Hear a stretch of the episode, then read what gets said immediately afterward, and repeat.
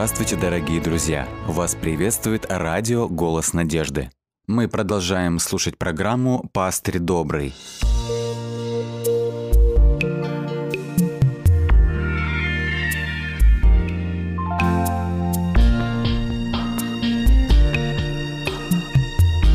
Программа «Пастырь добрый». Мы продолжаем исследовать восьмую главу книги пророка Даниила. Давайте теперь посмотрим, как небо рассматривает степень и тяжесть данного греха, о котором мы говорили выше. В 12 стихе 8 главы книги пророка Даниила подобные действия малого рога названы нечестие. Здесь используется древнееврейское слово «пиша», что значит «восстание», «бунт» или же «мятеж». Левитская система подразделяла грехи на три степени тяжести. Это неумышленные грехи, умышленные грехи. И третья категория грехов названа э, именно вот этим словом «пиша», то есть грех, совершенный дерзкой рукой.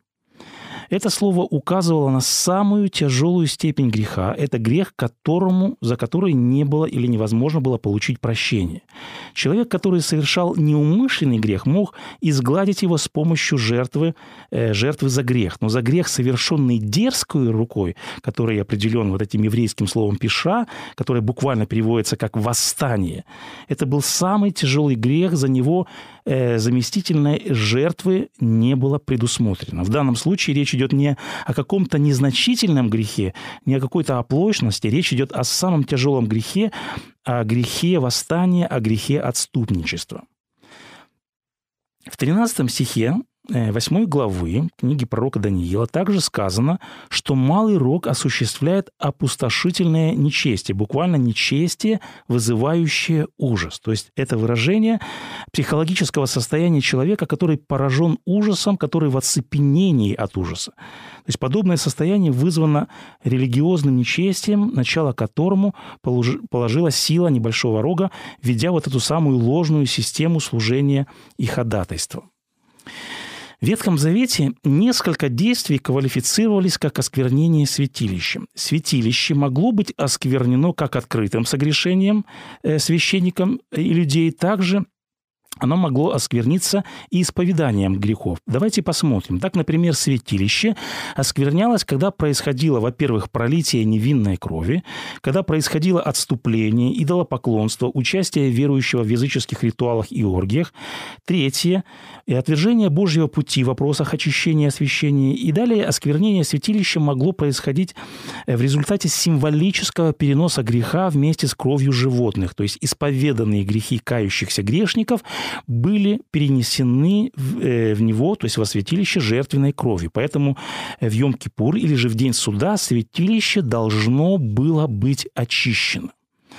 Когда мы исследуем историю христианской церкви, мы видим, что в средние века произошло отступление. Отступившая церковь, как мы говорили выше, заимствовала множество языческих ритуалов и культов, как и было предсказано в книге пророка Даниила. Как мы сказали, подобные действия оскверняли земное святилище, соответственно, в новозаветную эпоху открытое беззаконие, открытое восстание и отступничество, все эти богохульные действия малого рога, которые совершались на протяжении протяжении многих и многих веков привели к прообразному осквернению небесного святилища. Таким образом, Малый Рог своим нечестием, своим восстанием, своим отступлением, он осквернил святилище, или, как сказано в тексте, он попрал святилище, или же было поругано место святыни Господней. И вот мы подошли к основному, главному моменту восьмой главы книги пророка Даниила мы приходим к логическому выводу. Если было совершено осквернение святилища, если было совершено духовное разрушение основ небесного святилища, если святилище небесное было поругано, значит, оно нуждается, соответственно, в очищении, оно нуждается в восстановлении его дееспособности, оно нуждается в оправдании по причине поруганности. Именно поэтому далее в 8 главе звучит вполне естественный, вполне закономерный вопрос. В 13 тексте мы читаем. Звучит вопрос, насколько времени простирается это видение об опустошительном нечестии, когда святыня будет попираема? В оригинале древнееврейского текста, в данном вопросе состоит акцент на конце периода, а не на его протяженности. То есть суть вопроса состоит, состоит в том, чтобы узнать не о протяженности, то есть не сколько времени, не как долго, но об окончании. То есть стоит вопрос доколе, до каких пор. То есть о том, когда произойдет конец вот этого опустошительного нечестия. То есть главный вопрос звучит по сути так. До какого момента будет длиться это нечестие, будет длиться это отступление, доколе, до какого периода времени, до какого момента. И вот в 8 главе, в 14 стихе, ответ ангела на этот вопрос звучит следующим образом. «На 2300 вечеров и утр, и тогда святилище очистится». Этот текст можно назвать центром восьмой главы, а также центром всей книги пророка Даниила. В данном тексте мы находим два фактора. Первый – это фактор времени, то есть ответ на вопрос, до какого времени будет длиться нечестие ангел-истолкователь в седьмом стихе ясно говорит Даниилу о том, что видение относится, и вот здесь указывается факта времени, когда, к какому времени относится это видение. Сказано в седьмом стихе, это видение относится к концу времени, а в шестнадцатом стихе говорит ангел снова, что видение о вечере и утре – истина, но оно относится и снова же упоминается временной период. Оно относится, сказано, к отдаленным временам. По расчетам, конец этого периода приходится на 1844 год. И второй фактор – это фактор события. Звучит вопрос, что же произойдет по окончании вот этих 2300 вечеров и утр? Сказано «и тогда святилище очистится». Здесь используется древнееврейское слово «цадак». Библейские исследователи указывают, что этот э, термин или же это древнееврейское слово – это термин, который имеет или же включает в себя не одно, а несколько значений. Поэтому в область э, значения, смыслового значения этого древнееврейского слова входят такие значения, как «очищать», оправдывать и восстанавливать. То есть этот текст можно перевести следующим образом. Пройдет 2300 вечеров и утр, и тогда святилище будет очищено, оправдано или же восстановлено в его первоначальном статусе в своей правоте. Давайте кратко рассмотрим значение каждого из этих слов, то есть в каком смысле небесное святилище будет оправдано, восстановлено или же очищено. Прежде всего, в каком смысле небесное святилище будет оправдано, или же в каком смысле оно будет восстановлено в своем первоначальном статусе. Надо сказать, что в результате атаки на небесное святилище Малый Рок не завоевывает небесное святилище. Небесное святилище нельзя, его невозможно завоевать и не спровергнуть.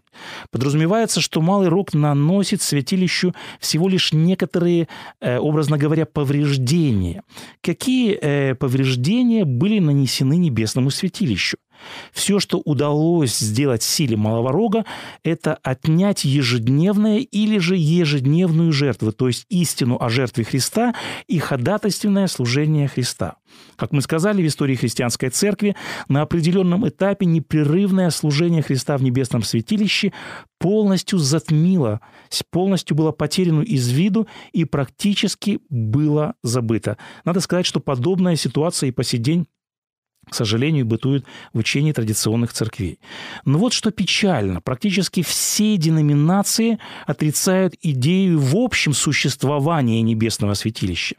Утверждается сегодня, что нет, не существует никакого небесного святилища, никакой небесной скинии. К большому сожалению, сегодня нет такой доктрины, которая бы так высмеивалась, порицалась и критиковалась, как доктрина о святилище. Учение, доктрина о небесном святилище, как никакое другое учение, сегодня подвергается самым серьезным атакам, нападкам и насмешкам со стороны многих других исследователей. И вот еще с каких времен тянется история отрицания существования небесного святилища. Так, например, около 130 года по рождению Христа было написано послание Варнавы. Варнава – это был апостол от 70, это был один из мужей апостольских. Однако послание Варнавы, по сути дела, писал вовсе не он. Это псевдопослание, это апокриф. Автор этого послания занимается высмеиванием закона Моисеева. В частности, там есть такие строки. Автор говорит, Я скажу вам и о храме, как они, иудеи бедные, в обольщении своем, надеялись не на Бога, Создателя своего, но они надеялись на здание, ибо они почти как язычники поклонялись ему во храме. Знаете, что надежда их на храм суетна, в обиталище наших сердец в нас истинно живет Бог. Он вел нас в нетленный храм. Вот духовный храм, созидаемый Господу. Мы видим из данного текста, что автор – высмеивает иудеев. Он говорит, иудеи в своем обольщении, бедные, несчастные, глупые, они почти как язычники поклонялись во святилище в Скинии, и они надеялись на это строение. Однако эта вера в святилище, как говорит автор, суетно. Святилище, духовный храм, говорит автор, это наше сердце, это наше естество. Не надо было строить храм подобно язычникам. Понимаете, уже с того времени высмеивается идея небесного святилища. И, конечно, уже позже теологи насмехались над этим учением. Какие последствия влекут за собой искажение в понимании и отрицание существования небесного святилища? Понимание истины о святилище влияет на вечную участь каждого человека. Когда отвергается учение о небесном святилище, человек получает искаженное или же усеченное представление о плане спасения. Человек лишается самого главного, он лишается искупительного служения Иисуса Христа. Спасение не завершается лишь на Голговском кресте. Наше спасение продолжается, оно продолжается в небесном святилище через служение небесного первосвященника. Небесное святилище открывает и осуществляет искупление и спасение человека. И вот как звучит центральный текст всей книги пророка Даниила – пророческая весть провозгласила, что пройдет 2300 вечеров и утр, и тогда святилище будет оправдано или же восстановлено, как сказано в тексте оригинала, в его первоначальном статусе. Конец периода 2300 вечеров и утр приходится на начало XIX века. И именно в это время, именно в этот период возникает особый интерес к пророческим книгам э, книги пророка Даниила и книги Откровения, и происходит углубленное исследование этих пророческих книг. К большому сожалению, христианская богословская мысль уделила относительно мало внимания теме небесного святилища и служения Иисуса Христа в нем. Однако в XIX веке произошел внезапный рассвет интереса к теме служения Христа в небесном святилище. Как и было предсказано, по окончании 2300 вечеров и утра этого пророческого периода учение о небесном святилище было восстановлено. Небесное святилище стало центром внимания верующих. Глаза истинных верующих снова обратились к небесному святилищу, к служению Иисуса Христа в нем. Таким образом, небесное святилище восстановилось в своем статусе в глазах многих, а поэтому открылась дорога к осуществлению плана искупления в его полном виде. В период, когда Малый Рок преуспевал, не было такой возможности, потому что велась борьба и Рок превозмогал. Однако по окончании данного пророческого периода открываются все двери для того, чтобы искупление в полном смысле и значении было осуществлено и достигнуто. Какие у нас есть библейские обоснования существования небесного святилища и служения Иисуса Христа в нем? Доказательства или же подтверждение существования скинии небесной исследователи нашли в послании к евреям, в книге Откровения, в книге пророка Даниила, в книге Левит, а также в книге Исход. Идея святилища находится в центре каждой из этих книг. Восстановление доктрины о небесном святилище началось с изучения этих книг – так, например, мотив небесного святилища проходит красной нитью через всю книгу пророка Даниила. Подобным образом это происходит и в книге Откровения. Книга Откровения – это весть Иисуса Христа непосредственно из небесного святилища. В первой главе апостол Иоанн видит Христа у светильников в небесном святилище. Затем в восьмой главе апостол Иоанн видит Христа уже у жертвенника курения. То есть мы видим некоторую такую динамику продвижения Иисуса Христа в небесном святилище. А в одиннадцатой главе открывается уже сказано в тексте «ковчег завета во святом святых». На что указывает эта сцена? Первосвященник входил во святое святых раз в году в день суда или же в день очищения. Весть о том, что Иисус Христос, наш великий первосвященник, занимает особое, значимое место на небе, эта мысль доминирует и в послании к евреям. В послании к евреям, в первой и во втором стихе 8 главы, там сказано, «Мы имеем такого первосвященника, который воссел одесную престола величия на небесах, он и есть священнодействователь святилища и скинии истины, которую воздвиг Господь, а не человек. Из этого текста мы видим, что Библия раскрывает существование двух святилищ. Первое – это земная скиния, это земное святилище Первого Завета. И также мы находим э, из этих выше прочитанных текстов, что существует и небесная скиния, как сказано, истинная скиния на небесах, святилище Нового Завета. Некоторые могут задаться вопросом, не крест ли Иисуса Христа – не Иисус ли является центром всего священного писания? Да, Иисус Христос и крест воистину являются центральной темой всего священного писания. Однако Иисус Христос, Голгофский крест, а также небесное святилище не могут быть разделены в своем значении и в своем служении. На Голговском кресте – Иисус Христос, наш Спаситель, наш Искупитель, начал, Он начал наше спасение или же начал свое искупительное служение. Однако сегодня Иисус Христос, вознесшись на небо, находясь одесную престола Божия, сегодня Он продолжает свое искупительное ходатайственное служение в небесном святилище – в результате исследований библейских пророчеств исследователи пришли к выводу, что Иисус Христос не просто совершает служение сегодня в небесном святилище, но сегодня его служение вступило в особую, в заключительную фазу служения, которая соответствует Дню Искупления, как об этом сказано в 16 главе книги Левит. Итак, согласно пророчеству книги пророка Даниила, сила малого рога, она не способна помешать той работе, которое происходит сегодня в небесном святилище, во святом святых в конце времени.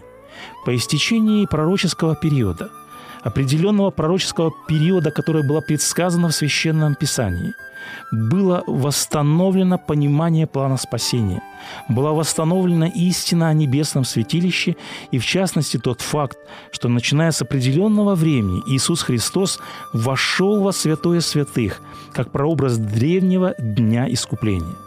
Осознание того, что происходит в данный момент сегодня в небесном святилище, осознание того, что Иисус Христос вошел во святое святых, для начала Дня Искупления является серьезной мотивацией для каждого верующего, чтобы каждый верующий мог исследовать свое сердце.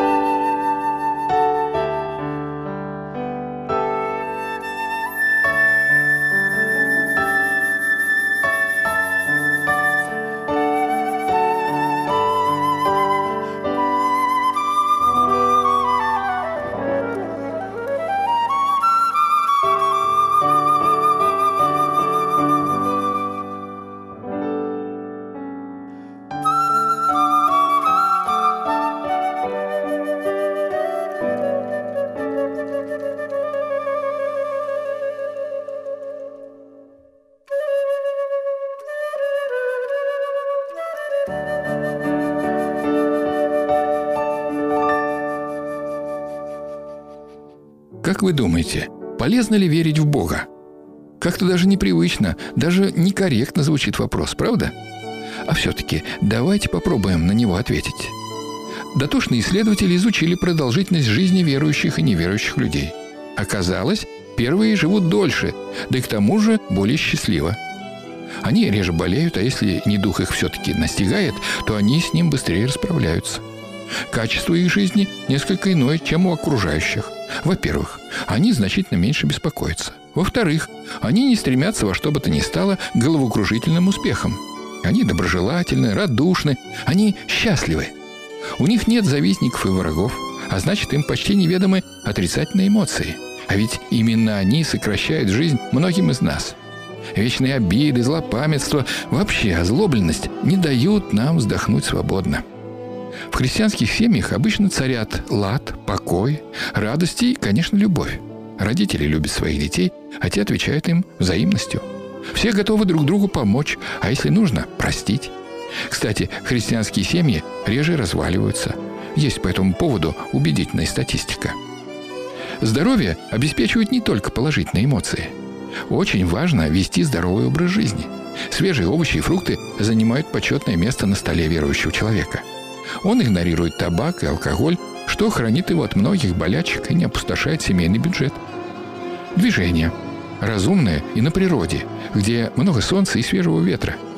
Никаких спортивных азартов, которые нередко приводят к травмам, а то и просто калечат тело, а затем и всю жизнь. Работа в саду, прогулка в лесу, парке укрепляют тело лучше, чем натужные упражнения в душном спортзале. Получается, верь в Бога, живи по Божьим заповедям, и у тебя все будет хорошо. Вроде бы все сказанное выше убеждает именно в этом – Однако, откуда взялись тогда такие народные поговорки и присказки? На Бога надейся, а сам не плашай. Не боги горшки обжигают. Более того, один неглупый человек почти два века назад вообще назвал религию опиумом народа. А это зелье, как известно, не очень благотворно влияет на живущих на земле. Итак, подводим черту. Полезно ли верить в Бога? Кто же прав? Где здесь лежит истина? Ваше мнение?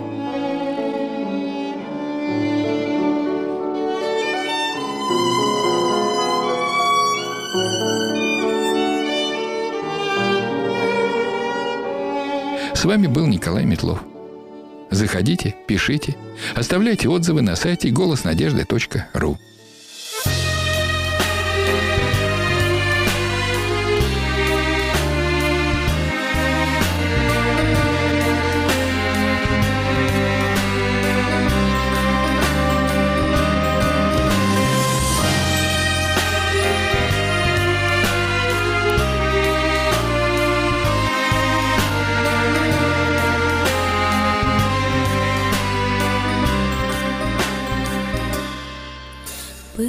надежды и веры большой. Высоко воспаряли мечты. Шла я к людям с доверчивой чистой душой Но наткнулась на меч клеветы.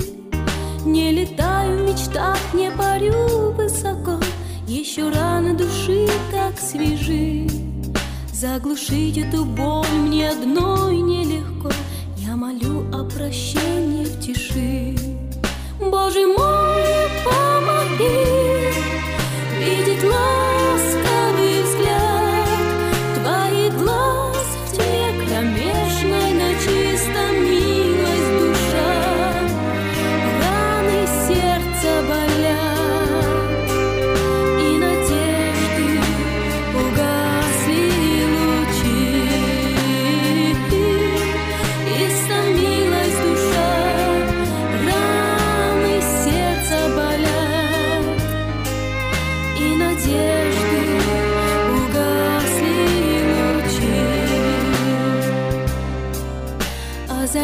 светом веры мой путь впереди, Распознать помоги, где обман.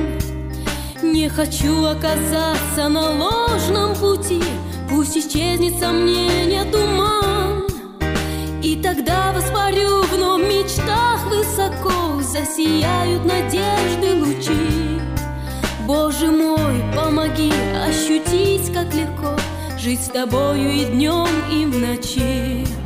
Боже мой, помоги видеть ласковый